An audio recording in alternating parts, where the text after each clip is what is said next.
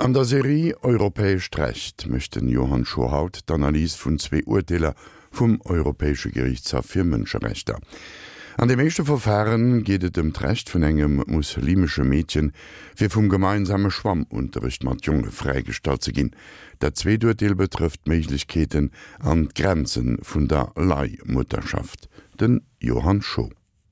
In der Sendung Europäisch Recht vor zwei Wochen habe ich über die Europäische Menschenrechtskonvention und die Funktion und Arbeitsweise des Europäischen Gerichtshofs für Menschenrechte gesprochen. Jeder Bürger der 47 Mitgliedstaaten des Europarates kann sich an den Gerichtshof in Straßburg wenden, wenn er glaubt, durch Handlung der Organe seines Mitgliedstaates in seinen Grundrechten verletzt worden zu sein.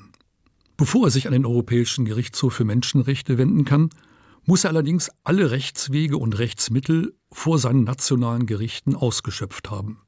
Außerdem muss er seine Beschwerde spätestens sechs Monate nach dem endgültigen nationalen Urteil einreichen. Aus der Praxis des Europäischen Gerichtshofes für Menschenrechte wissen wir, dass nur ein ganz geringer Prozentsatz der jährlich über 40.000 eingereichten Individualbeschwerden als zulässig und begründet angesehen wird. In der heutigen Sendung möchte ich Ihnen zwei Urteile des Europäischen Gerichtshofes für Menschenrechte vom Januar diesen Jahres vorstellen. Der erste Fall betrifft das Recht auf Ausübung der Religionsfreiheit, die nach Artikel 9 der Europäischen Menschenrechtskonvention geschützt ist. Herr Osmanoglu und seine Frau, Schweizer Bürger türkischer Herkunft, hatten sich geweigert, ihre neun und zehn Jahre alten Töchter an dem gemischten Schwimmunterricht der Schule teilnehmen zu lassen. Aus ihrer Sicht war es nicht mit ihrem muslimischen Glauben vereinbar, dass ihre Töchter den Blicken der Jungen ausgesetzt sind. Die Schulbehörde erlaubte das Tragen eines Burkinis, eines den ganzen Körper bedeckenden Badeanzugs, bestand aber auf der Teilnahme am Unterricht und verhängte wegen der hartnäckigen Weigerung der Eltern ein Bußgeld von 1500 Schweizer Franken. Nachdem alle Klagen in der Schweiz erfolglos blieben, wandten sich die Eltern an den Europäischen Gerichtshof in Straßburg. Der Gerichtshof verweist in seinem Urteil auf den weiten Gestaltungsspielraum, den die Staaten bei der Bestimmung des Verhältnisses von Staat und Religion genießen. In Religions- und Schulfragen agiert das Gericht eher zurückhaltend und nimmt Rücksicht auf nationale Eigenheiten. Zugleich aber lassen die Richter keinen Zweifel daran, dass sehr starke Argumente für eine Pflicht zur Teilnahme am Schwimmunterricht sprechen. Die Schule, so das Gericht, spielt eine besondere Rolle im Prozess der sozialen Integration, eine Rolle, die umso entscheidender sei, wenn es um Schüler ausländischer Herkunft geht. Die Schulpflicht habe große Bedeutung für die Entwicklung der Kinder. Eine Befreiung von bestimmten Schulstunden ist nur in sehr außergewöhnlichen Umständen gerechtfertigt, argumentiert das Gericht etwa aus medizinischen Gründen.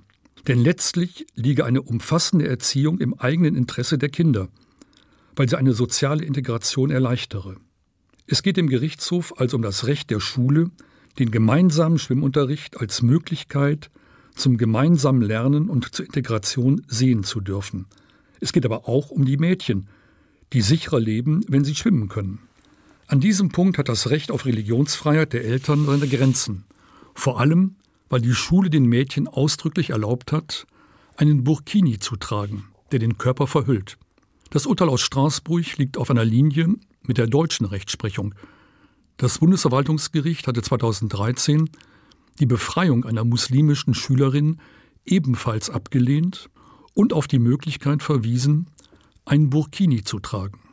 Durch diese Ausweichmöglichkeit würden die religiösen Bedenken hinreichend berücksichtigt und ein Ausgleich widersprechender Interessen geschaffen. In dem zweiten Fall aus dem Januar 2017 ging es um sehr komplexe und ethisch umstrittene Fragen. Der Europäische Gerichtshof für Menschenrechte war mit der Klage eines italienischen Paares befasst, das in Russland ein Kind von einer Leihmutter hatte austragen lassen. Frau Paradiso und Herr Campanelli hatten vergeblich versucht, mit künstlicher Befruchtung eigene Kinder zu bekommen.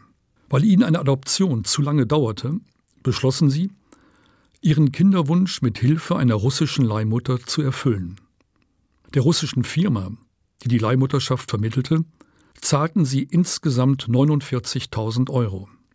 Die Leihmutter gebar einen gesunden Jungen, der von den russischen Behörden nach Zustimmung der Leihmutter als das Kind des italienischen Paares in die Geburtsurkunde eingetragen wurde. Das Besondere an diesem Fall war, dass das italienische Paar keine biologische Verbindung zu dem Kind hat. Eizelle und Samen stammten von unbekannten Spendern.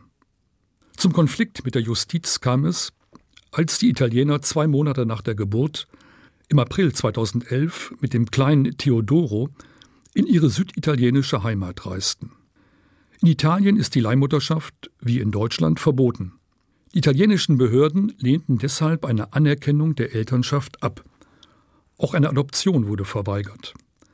Das Kind wurde dem Paar schließlich weggenommen. Theodoro kam zunächst in ein Waisenhaus, später zu einer Pflegefamilie. Jeglicher Kontakt zu dem Jungen, der an einem unbekannten Ort lebt, wurde ihnen verboten. Gegen diese Maßnahme hatte das Paar nach Erschöpfung der italienischen Rechtswege geklagt, und zwar zunächst mit Erfolg. Im Januar 2015 entschied der Europäische Gerichtshof für Menschenrechte in erster Instanz, die italienischen Behörden hätten das Wohl des Kindes nicht ausreichend berücksichtigt. Er verurteilte Italien wegen Verletzung des Rechts auf Familienleben nach Artikel 8 der Konvention zu 20.000 Euro Schadensersatz. Die Entscheidung war jedoch nicht einstimmig und der Fall wurde auf Antrag Italiens an die übergeordnete Große Kammer des Menschenrechtsgerichtshofes verwiesen. Deren Urteil fällt nun im Januar 2017 anders aus. Die italienischen Behörden durften dem Paar das Kind wegnehmen, um das nationale Leihmutterverbot durchzusetzen.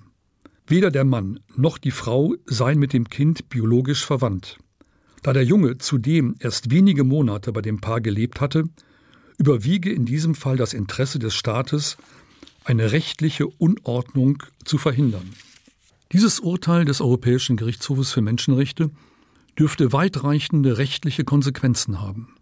Es geht vor allem um die Frage, ob Staaten, die die Leihmutterschaft verbieten, es hinnehmen müssen, dass Paare sich in andere Länder begeben, in denen die Praxis erlaubt ist und das dort anerkannte Elternrecht mit nach Hause nehmen.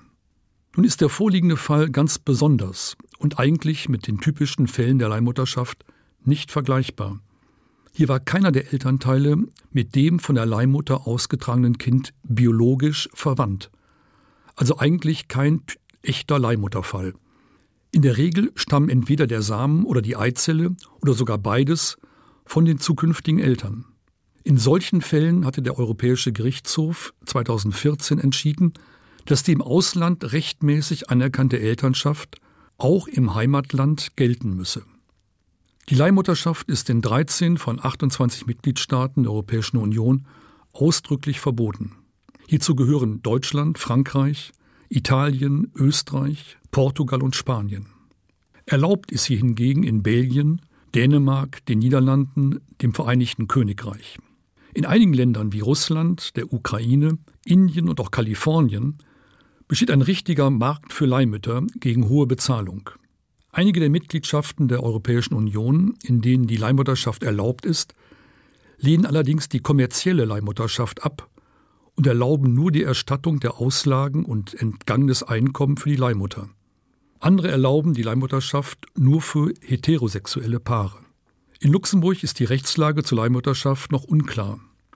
Der Conseil national d'éthique hat eine sogenannte altruistische, also nicht kommerzielle Leihmutterschaft grundsätzlich akzeptiert.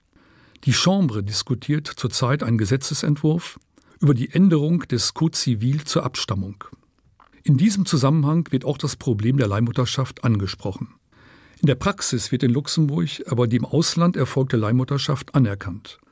So hatte ein französisch-luxemburgisches Paar, das in einer eingetragenen Lebenspartnerschaft lebt, über eine Leihmutter in den USA, in Portland, Oregon, von seinem Spermien Zwillinge bekommen. Sie wurden dort als die Eltern in die Geburtsurkunde eingetragen. Diese Eintragung wurde von den luxemburgischen Behörden auch anerkannt. Der Gesetzgeber steht bei der Regelung der Leihmutterschaft vor sehr schwierigen Fragen. Will er überhaupt ein solches System zulassen? Wenn ja, nur dann, wenn eine biologische Verbindung zu dem Kind besteht oder nur für Verheiratete oder auch für Singles oder homosexuelle Partnerschaften, nur für altruistische oder auch für kommerzielle Leihmutterschaften, die Anerkennung aller im Ausland durchgeführten Leihmutterschaften oder nur die, die ethisch vertretbar sind. Bleibt zu hoffen, dass der luxemburgische Gesetzgeber eine Lösung findet, die in erster Linie dem Wohl des Kindes aus einer Leihmutterschaft gerecht wird. an dat war auss der an Serie europäesch reist, den Johann Scho.